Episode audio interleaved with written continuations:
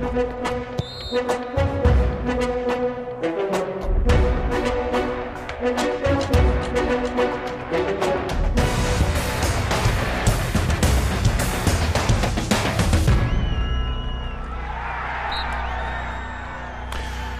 Bem-vindos ao Jogo Jogado na TSF. Às segundas-feiras, Luís Freitas Lobo e João Rosado falam de futebol e hoje, pela última vez nesta temporada, a época para nós fecha hoje. Regressaremos em agosto, quando o Campeonato Português também voltar à ação.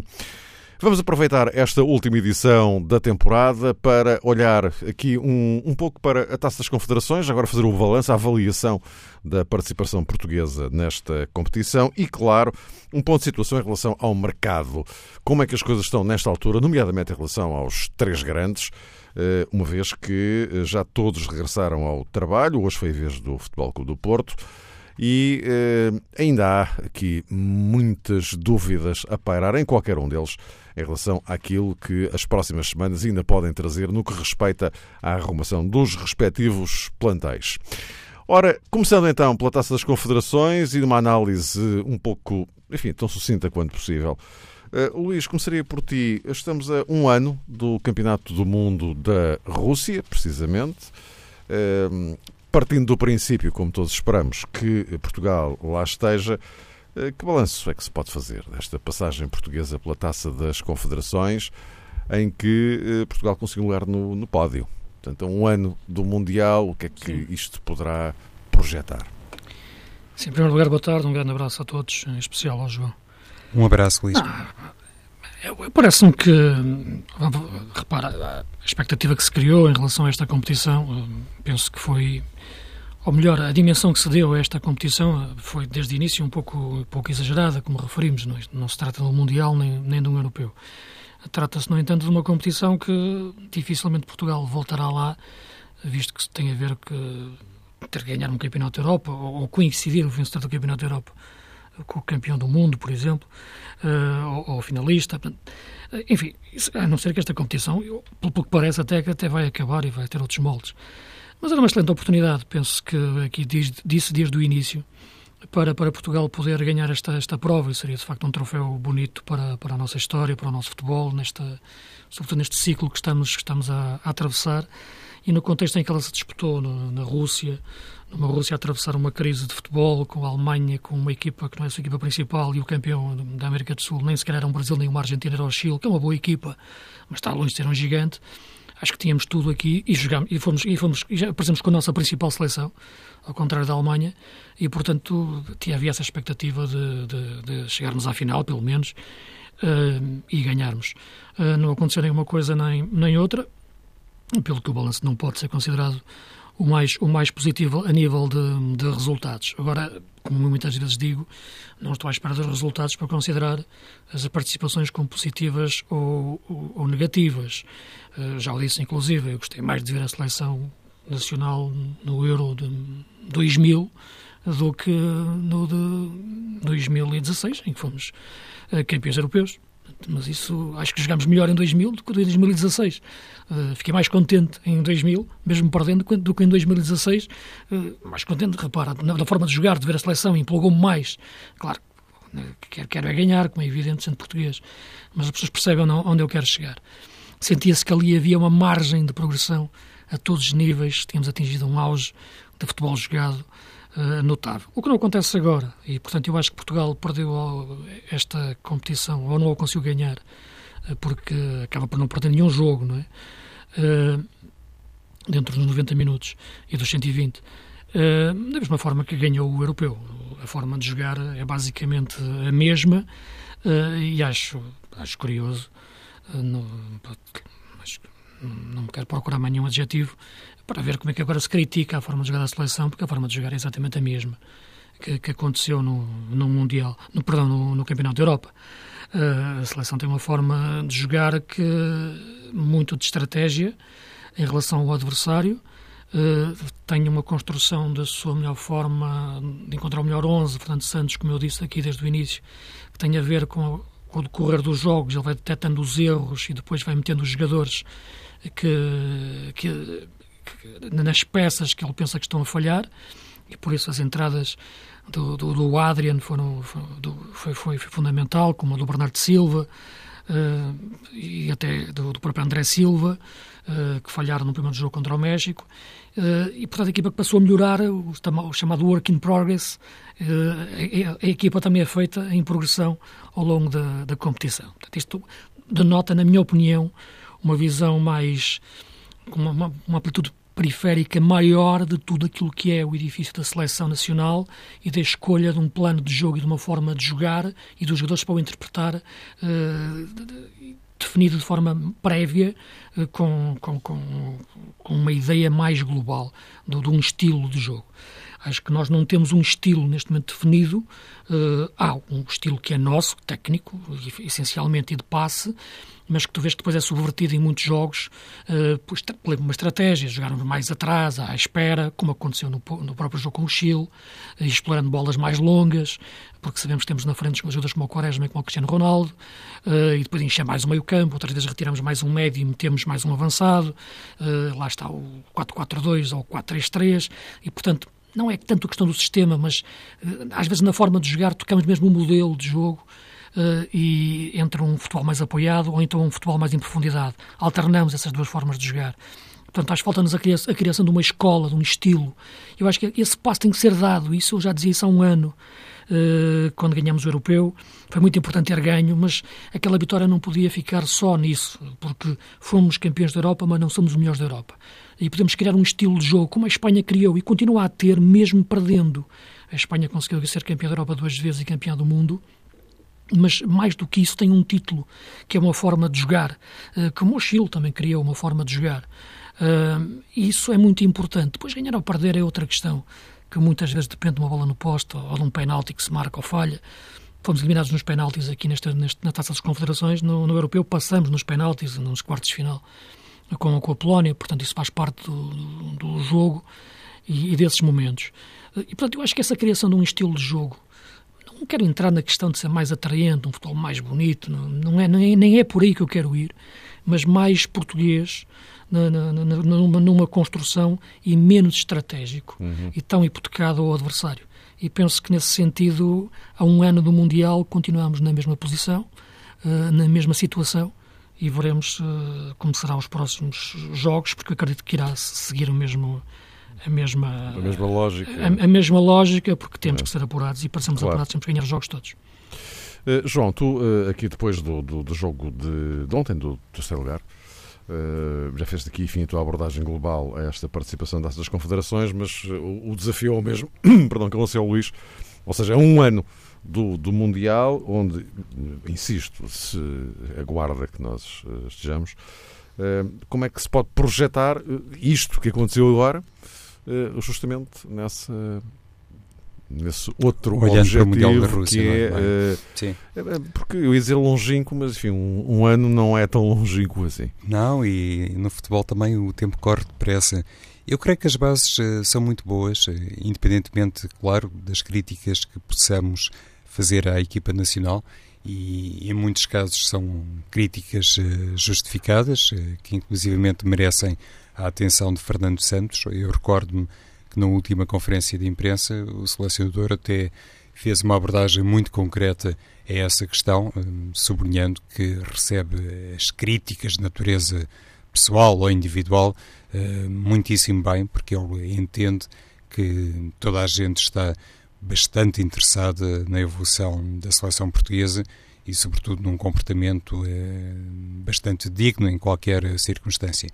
E eu creio que isso também era, digamos que, um dos objetivos prioritários de Fernando Santos, ter eh, no, no torneio, na taça das confederações, na Rússia, uma equipa fortemente empenhada que pudesse dar logo aí pistas seguras a propósito de um dos aspectos que Fernando Santos queria hum, salvaguardar, independentemente de chegar ou não à final, independentemente, no caso de ter sido capaz de chegar São Petersburgo para o último jogo, de ganhar ou não o torneio.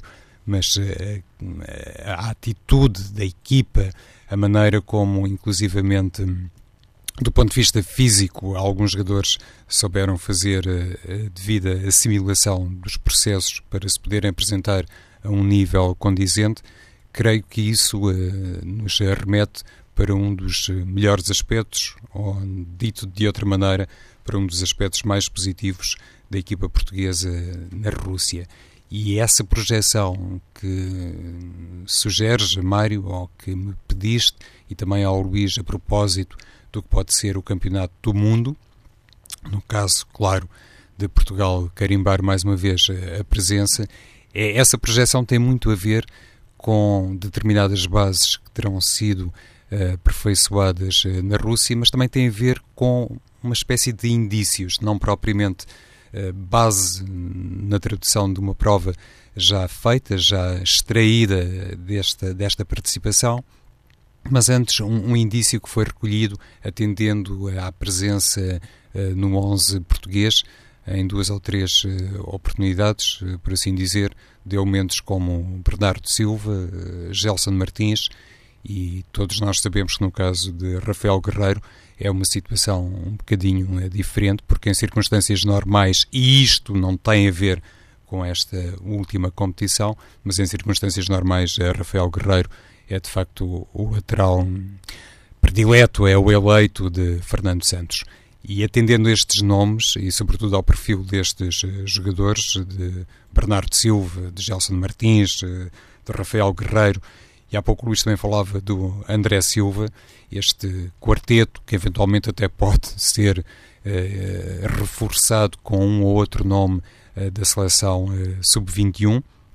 No Campeonato da Europa, por exemplo, houve essa redescoberta, digamos assim, do potencial de Bruma mas independentemente de Fernando Santos no Mundial da Rússia poder ou não fazer uh, da seleção de sub-21 um campo bom de recrutamento, parece-me que aqueles que já estiveram agora na seleção principal e que não estiveram uh, no Campeonato da Europa de França garantem esse um, apetrecho de qualidade e, e, aquilo que se calhar há pouco também sustentava o raciocínio do Luís, no sentido de termos uma seleção com outra. Um, com outra riqueza técnica, com outra qualidade, capaz de fazer um futebol mais atraente. E então, baseado nisto e, e naquilo que me parece ter sido, assim, grosso modo, o profissionalismo dos jogadores uh, portugueses, e atenção, nessa matéria não há aqui motivo para ninguém traçar nenhum elogio especial nem abrir a boca de espanto, porque lá está, é, faz parte uh, da condição primária do internacional português, mas essa questão e, sobretudo, o facto de já se ter assistido ao rejuvenescimento da equipa nacional com determinados jogadores que há pouco citei, permite-nos fazer, na minha ótica, uma projeção positiva do Mundial da Rússia, sendo certo também, e falámos disso nas últimas edições, que há aspectos, há setores na equipa nacional que carecem de remodelação, de renovação, e isso também ficou eh, da Taça das Confederações. Voltaremos ao assunto garantidamente já em agosto, eh, porque vai recomeçar aí a, a campanha para, para o Mundial, porque ele tem um jogo com as Ilhas Faroé, eh, lá para o, para o finalzinho de agosto. Voltaremos, obviamente, ao assunto. Agora, o mercado. Uh, o... Vamos começar pelo Porto, que, porque regressou hoje uh, ao trabalho, já depois do, do Sporting e do, e do Benfica. Uh, e, e um Luís, um futebol clube do Porto que enfim, a partir de agora vai começar, se calhar, a pensar um bocadinho melhor em, em, contratações, não é? Porque durante este período o, o, Porto, sobretudo, esteve a acertar contas por causa do, do fair play da UEFA, não é? De resto, esta saída do, do Ruben Neves uh, para o Wolverhampton uh, é um bocado consequência disso, não é? Eu penso que sim, só, só pode, uh, sobretudo porque tinha que se cumprir até 30 de, junho e, e, o valor entrar na, até, até, essa data. Porque, do ponto de vista desportivo, uh, é, algo, é algo que me deixa intrigado e perturbado ver um jogador da qualidade do Ruben Neves ir jogar para a segunda divisão inglesa. não, há, não, faz sentido nenhum. o Ruben Neves é um jogador para jogar no, no, no, nos melhores clubes da Europa.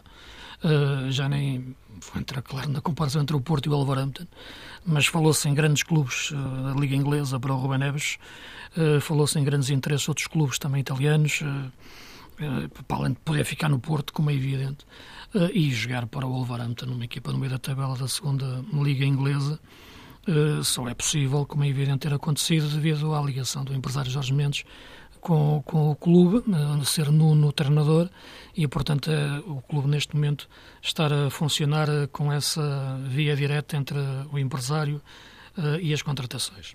Uh, e, portanto, acaba por ser um, um, bom negócio para o Porto em face às circunstâncias que o Porto vive, uh, porque de outra forma seria um negócio financeiramente e desportivamente desastroso, porque um jogador como o Ruben Neves vale mais desportivamente do que a segunda divisão inglesa e continuando a jogar no Porto e se, sobretudo se conseguir jogar mais a titular e até numa dimensão de seleção e tem tudo para crescer porque é um miúdo, uh, ele iria valer muito mais dinheiro uh, brevemente. Uh, e o Porto sabe disso. Só que não podia, tinha que vender e, portanto, foi forçado a isso e perdeu uma, uma das joias que faz parte também daquilo que é. Repara, o Rubem Neves era o jogador mais antigo que estava no Porto. Ele já foi capitão de equipa num jogo da Liga dos Campeões, era o jogador mais antigo que estava naquele momento no, no plantel. Ele está no Porto desde, desde 11 anos, sensivelmente. Uh, e na equipa principal acontecia a mesma coisa, no plantel principal. Uh, e foi lançado por Lopetegui naquela altura. Uh, e foi talvez das melhores coisas que Lopetegui fez no lançamento de, de Rubem Neves, depois da lesão do Mikel, que agora regressa do Vitória de Setúbal. Uh, a época passada jogou pouco, porque havia Danilo, e, e, o conciliar Danilo-Rubem Neves não era fácil, embora o Nuno, o Nuno tenha tentado nos Jogos da Liga dos Campeões contra as Juventus, aí ele jogou a titular o Rubem Neves, mas depois raramente foi um jogador muito utilizado.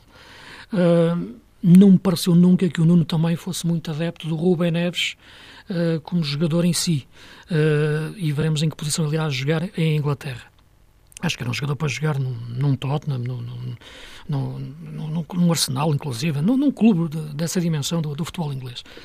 Uh, portanto, o Porto está nessa situação, vendeu, uh, também saiu o André Silva uh, para, para o Milan e, portanto, perdeu dois jogadores da formação que simbolizavam muito aquilo que tem que ser a construção novamente da mística do, do Porto. o trabalho de Sérgio Conceição passará muito por aí, veremos como é que o irá conseguir. O Porto tem muitos jogadores com, com contrato, veremos se, se, se irá mais alguém ou não. Uh, mas uh, quanto a nível de contratações, é evidente que é preciso potenciar aquilo que tem, isso é o primeiro momento. Uh, ver os jogadores que têm e potenciá-los uh, ao máximo uh, e evitar as saídas que possam ainda, ainda, ainda acontecer. E depois as contratações não podem falhar, têm que ser cirúrgicas, recorrer eventualmente a empréstimos ou, ou parcerias, mas sobretudo terem atenção àquilo que é uma forma de jogar. Isto é, o Porto não pode andar à procura, como andou a época passada, de um estilo, de um sistema e de uma forma de jogar durante a época toda uh, e, e, acabar a época sem definir verdadeiramente uma forma de jogar. Uh, e também aconteceu isso muitas vezes com o Lopetegui, mas sobretudo com o Nuno. Tem que ter desde o início uma ideia clara como quer jogar, uh, contratar os jogadores para isso, Uh, e colocá-los, uh, esse 11 base, o mais rápido possível. Uh, os treinadores gostam muito de dizer que não há 11 base, todos os jogadores são iguais, mas eles sabem no seu íntimo, quando contratam, que estão a pensar num mais para titular do que outro. E, portanto, o Porto não pode falhar. Tem que, em antecipação, Sérgio Conceição, que tem, tem que ter a equipa na cabeça, ela tem que começar desde o mais rápido possível a, ser, a ser formada uh, e, e, ser menos dado a experiências neste, nesta, nesta fase, porque não há jogadores para isso. Não há, não há essa margem de, investimento que permita jogadores, ver se os jogadores vão crescer com o decorrer do tempo. Não posso contratar jogadores para crescer. Tenho que contratar jogadores para, para jogar. Uh, também estranho ver o Francisco Ramos, por exemplo, sair para o Vitória de Guimarães. Acho que era um jogador que podia ser potenciado dentro do, do, do jogador Porto uh, mas é uma opção. Uh, e, portanto, uh, há jogadores emprestados que eu não sei exatamente qual é a situação em relação àquilo que é a massa salarial. O caso do Abubacar, nem sei se o Abubacar terá interesse em voltar ao Porto e qual é a situação do Porto perante os jogadores. Portanto, há aqui muitos jogadores que o Porto terá que primeiro, terá, primeiro tem que arrumar a casa, não é? E penso que isso a ser, estará a ser feito, não é? Simultaneamente Sim. com as vendas. E, e, a fase de contratações será mesmo a última, e, será, e terá que ser rápida, estamos a falar em prazos curtos, né, porque falta um mês para começar o campeonato, mas tem que ser mesmo cirúrgica e com alvos já, já apontados, e não podem ser mais do que três ou quatro, e cirúrgicos. E, João Rosado, uh, o Ruba Neves, enfim, o caso mais, mais recente, não é? Uh, mas, uh, para além disso, ainda há aqui algumas situações pendentes, sendo que uma delas é muito relevante, que é o Iker Casilhas. Não é? Guarda-redes. Não se sabe se fica, se sai. Sim, o, ainda não é Porto. claro. O problema é se ele quiser ficar. Não, é?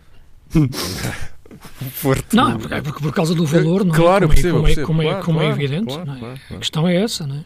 Mas, a, altura em que ele, a altura em que ele veio foi, foi numa circunstância diferente. Agora as circunstâncias são outras, não é? O Real Madrid já não tem nada a ver com o assunto. Mas se sair abre realmente ali uma situação preocupante, porque. Sim, mas o Porto motivo... não pode pagar aquilo a um jogador, não é? Não pode pagar 10 milhões de euros a um jogador, não é? Pois, a menos que acerte ali uma diminuição de salário, que é sempre uma situação difícil de se concretizar. E improvável de se concretizar. Seja o caso de Ilhas ou de qualquer. Exato.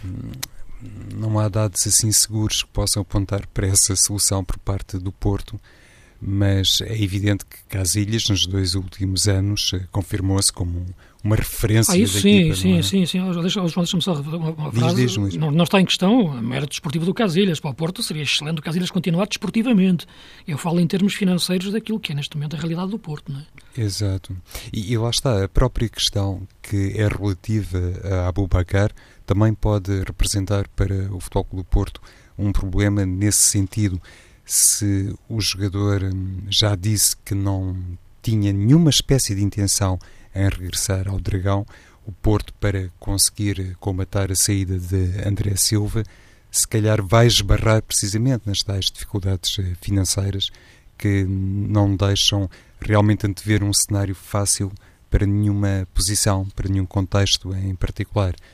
E hum, considerando tudo isso, parece-me que, por exemplo, aquilo que já foi hum, decretado pela SAD do Porto, passou pelo regresso de um jogador como Ricardo Pereira e do próprio Sérgio Oliveira, dentro hum, do que é possível fazer nesta altura, dentro dos limites a que está sujeito o Porto, isso, este duplo golpe, representa uma medida muito boa, muito é, interessante na minha perspectiva, porque eu há pouco estava a ouvir o Luís pronunciar-se sobre o Rubem Neves e concordo inteiramente. É sempre muito estranho quando observamos um jogador eh, de seleção, ainda da seleção eh, sub-21, eventualmente também dá, como é óbvio, mas é sempre estranho quando eh, um jogador com esta hum, margem, com este talento, com esta dimensão, vai para uma segunda liga.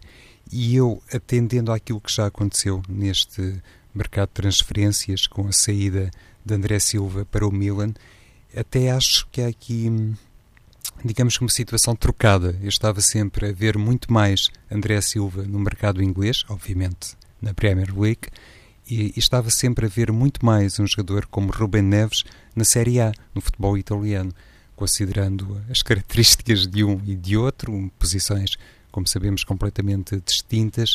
Uh, vejo mais uh, Ruben Neves enquadrado, contextualizado num futebol italiano onde o seu estilo, as suas eh, qualidades, a sua capacidade de lançamento, de colocação de bola à distância, o seu poder de remate, a sua leitura de jogo, eh, porventura se encaixariam melhor. Ah, isto é sempre um pouco arriscado dizer assim taxativamente, porque um jogador, quando é muito bom, é muito bom em qualquer lado e faz sempre a diferença e dá imenso jeito a qualquer treinador.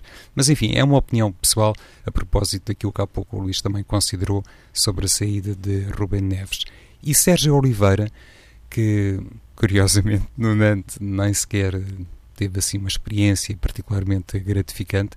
Sérgio Oliveira, neste novo Futebol do Porto, pode realmente até hum, adaptar-se a uma posição uh, distinta, mais ao estilo daquilo que foi hum, desempenhado por Ruben Neves, ainda que não debaixo de grande frequência, sobretudo se Danilo Pereira sair. É a tal questão que neste momento também pende e marca muito a atualidade portista, porque depois da saída de Ruben Neves, eh, depois eh, da saída de André Silva, se calhar a manutenção ou não de Danilo Pereira eh, representará uma questão-chave para Sérgio Conceição. Eh, considerando aquilo que já deu ao Porto, o seu carisma, o seu grau de polivalência e, e, sobretudo, aquilo que pode representar em termos de encaixe financeiro. Se, por exemplo, o Porto um, admitir que no Mundial da Rússia, Danilo Pereira terá mais uma grande, grande oportunidade para se valorizar.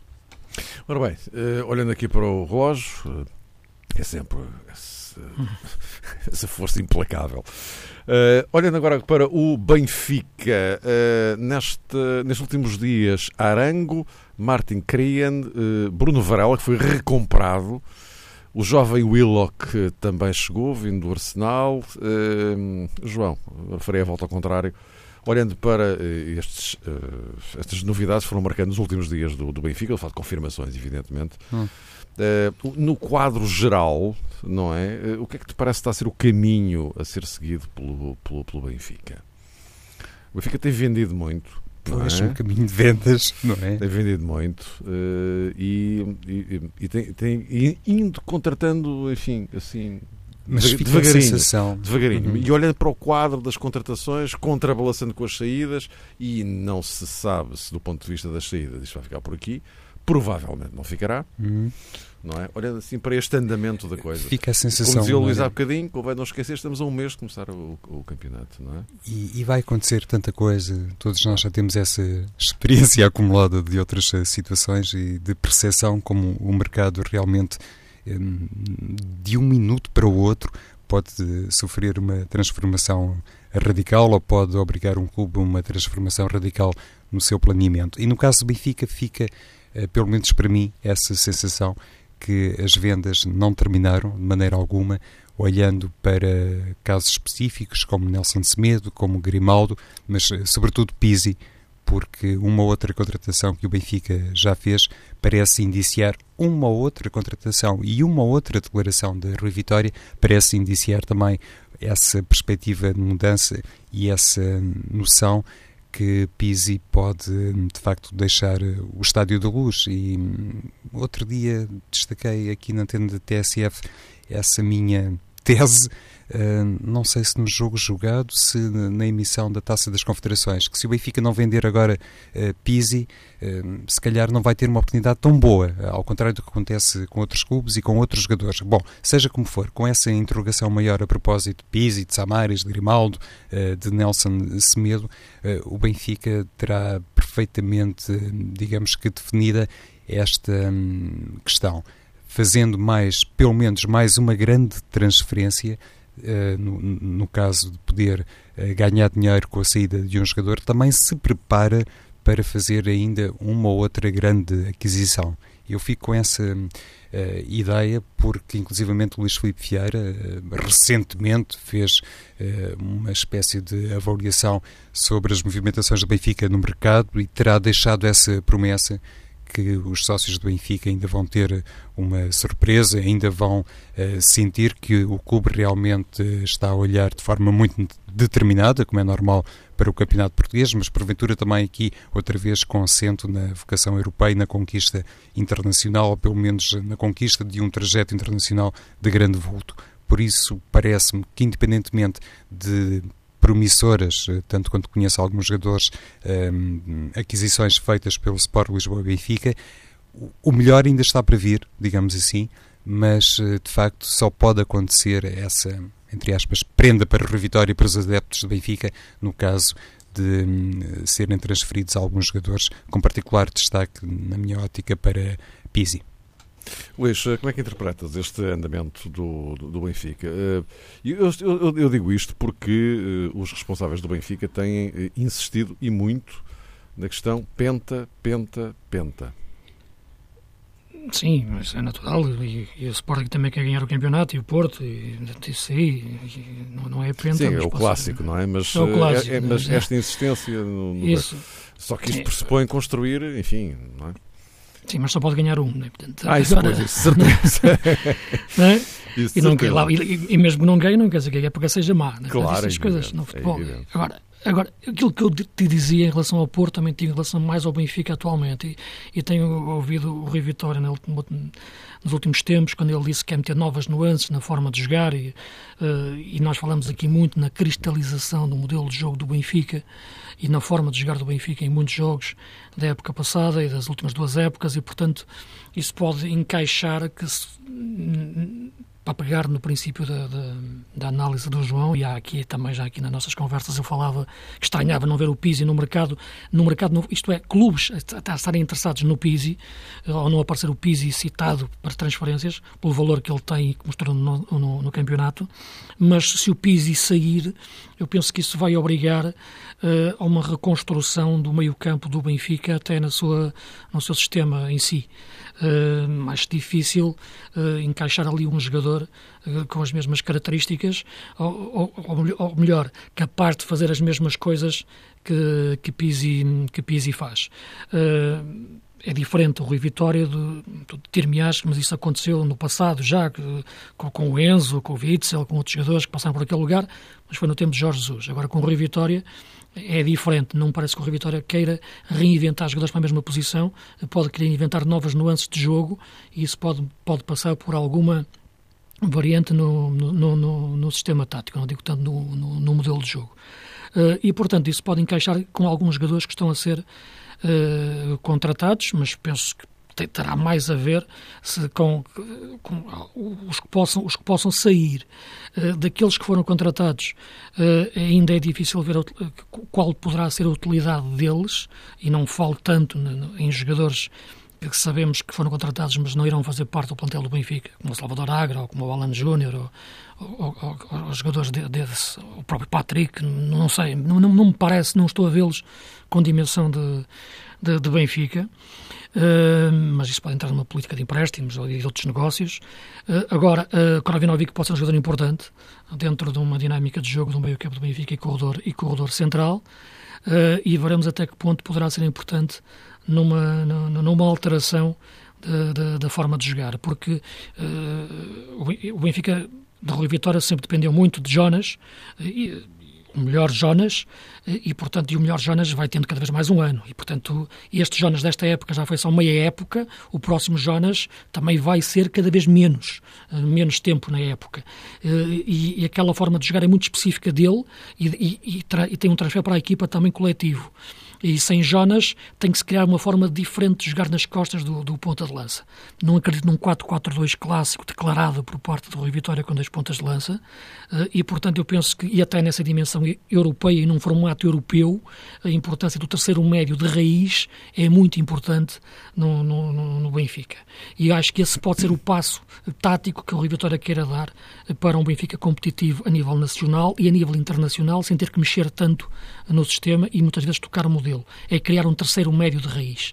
E um jogador como Krovinovic poderá ser importante para isso, não havendo mais contratações até agora, veremos, e a manutenção de Pisi. Se ele sair, aí sim, eu penso que a alteração do sistema uh, será, será ainda mais, mais, mais forçada. Mais óbvio. Uh, João, uh, em relação ao Sporting, já que falámos de, de Coentrão, Bruno Fernandes, soma-se agora Mathieu. Soma-se agora Mathieu. Uh, uhum. e, e, em relação ao Sporting, uh, enfim, é sempre aquela questão que, enfim, que é incontornável. É que ainda há gente que pode sair mesmo, não é? Uhum. Uh, gente, Aliás, não sei, não sei se o Sporting não terá. Não sei se o Sporting não terá já definido esse caminho. Ir comprando agora no pressuposto de que inevitavelmente vai vender também me dá a ideia que sim, Mário, e sobretudo no caso do Sporting, independentemente do valor que não precisa de nenhuma espécie de ratificação ou reconhecimento de Adriana e William Carvalho, a questão do ponto de vista desportivo mais saliente, obviamente, prende-se com a eventual saída de Gelson Martins. Lá está, um jogador que, por exemplo, para o ano no Mundial da Rússia poderia ainda ser mais notado internacionalmente. Mas o Sporting, no caso de ainda acertar a transferência de Gelson Martins, obviamente ficará numa situação financeira, imagino eu, uh, extraordinariamente cómoda, porque falamos de um jogador uh, super desequilibrante em qualquer campeonato e digo até com a camisola de qualquer clube. Nessa perspectiva, parece-me que a contratação de Dombia até pode encaixar nesta eventual venda de Gelson Martins, porque não estou a ver a Dombia assim como parceiro ideal para a base Dost. Alan Ruiz nessa matéria poderá ser um jogador até porventura mais eh, decisivo e julgo que no caso eh, do, do Sporting há ali uma lacuna que independentemente de todas as movimentações de, de mercado e já se percebeu que Jorge Jesus quer gente madura para abreviarmos a conversa, há ali uma lacuna na lateral direita que tem necessariamente que ser preenchida, resolvida. resolvida, sim. Luís, olhando então para o cenário Sporting, sim. para o andamento das coisas. Eu já aqui falei várias vezes sobre. Eu penso que a questão Adriano é fundamental no Sporting. É o jogador que eu acho que sair vai, cai, cai a base da equipa. Uh, acho que é um jogador que cresceu de forma brutal nas últimas épocas e, portanto, tornou-se na alma do Sporting tática, não, não é só uma questão de estado de ânimo. E saindo o Adriano, ali, sim, Jorge Jesus tem um problema. Uh, veremos até que ponto Bruno Fernandes pode interpretar muito daquele espaço do, uh, central do jogo. Uh, o Dombia é um jogador que, sinceramente, eu já o vejo há muito tempo, desde o tempo de Young Boys, não sou grande adepto dele. Vejo essencialmente um jogador de contra-ataque, de velocidade, não, não vejo um jogador muito com muita cabeça exatamente para fazer par com outro avançado na, na frente. É um bom jogador, isso está em questão. Não vejo é como é que ele vai encaixar nesta equipa de Jorge Jesus. Se for numa ala rápida correr por lá fora, Talvez. Eh, agora, que eu acho que o mais importante nesta equipa de Sporting, sempre disse ao longo da época, era a reconstrução da defesa. A defesa eh, foi, de facto, o ponto mais débil da equipa esta época. Eh, não, não tanto o processo defensivo da equipa, mas muito, mas muito a questão individualizada da defesa em si. E, portanto, era preciso contratar os jogadores para jogar ao lado de Coates. A contratação de Piccini, sai Schelotto, né, lá direito, do André Pinto, do Mathieu e do, e do próprio Fábio Coentrão, para, que acredito seja para pensar em lateral esquerdo uh, encaixa nesta linha e acho que são bons jogadores. Uh, veremos uh, até que ponto irão render no Sporting, sobretudo a questão do Matia, pela, pela, questão de, médica. mas penso que é por aqui que o Sporting tem que fazer as suas bases. Tem que ter uma defesa forte, que foi o que lhe falhou a época passada. Depois, a questão Adrian é fundamental Uh, e, como é evidente, a de Rui Patrício. E vimos uh, as exibições espetaculares que ele fez na Taça das Confederações. Exatamente, fez, fez, ontem fez um jogo brutal, fez uma defesa de facto espetacular naquele remate na primeira parte, penso que foi do Chicharito, do Chicharito ali à queima-roupa, ou do, ou do Peralta, já não te consigo agora frisar. Mas foi o Peralta. Foi o Peralta, exato. É e portanto, é, são, são os dois jogadores que eu acho que neste momento podem tocar nas bases do Sporting, o guarda-redes, mas sobretudo o Adrian. A questão Adrian é fundamental neste momento para definir o que será o Sporting na próxima época. E meus caros, vamos de férias também nós. Eh, regressamos a 7 de agosto para a nova temporada. Um abraço, até lá.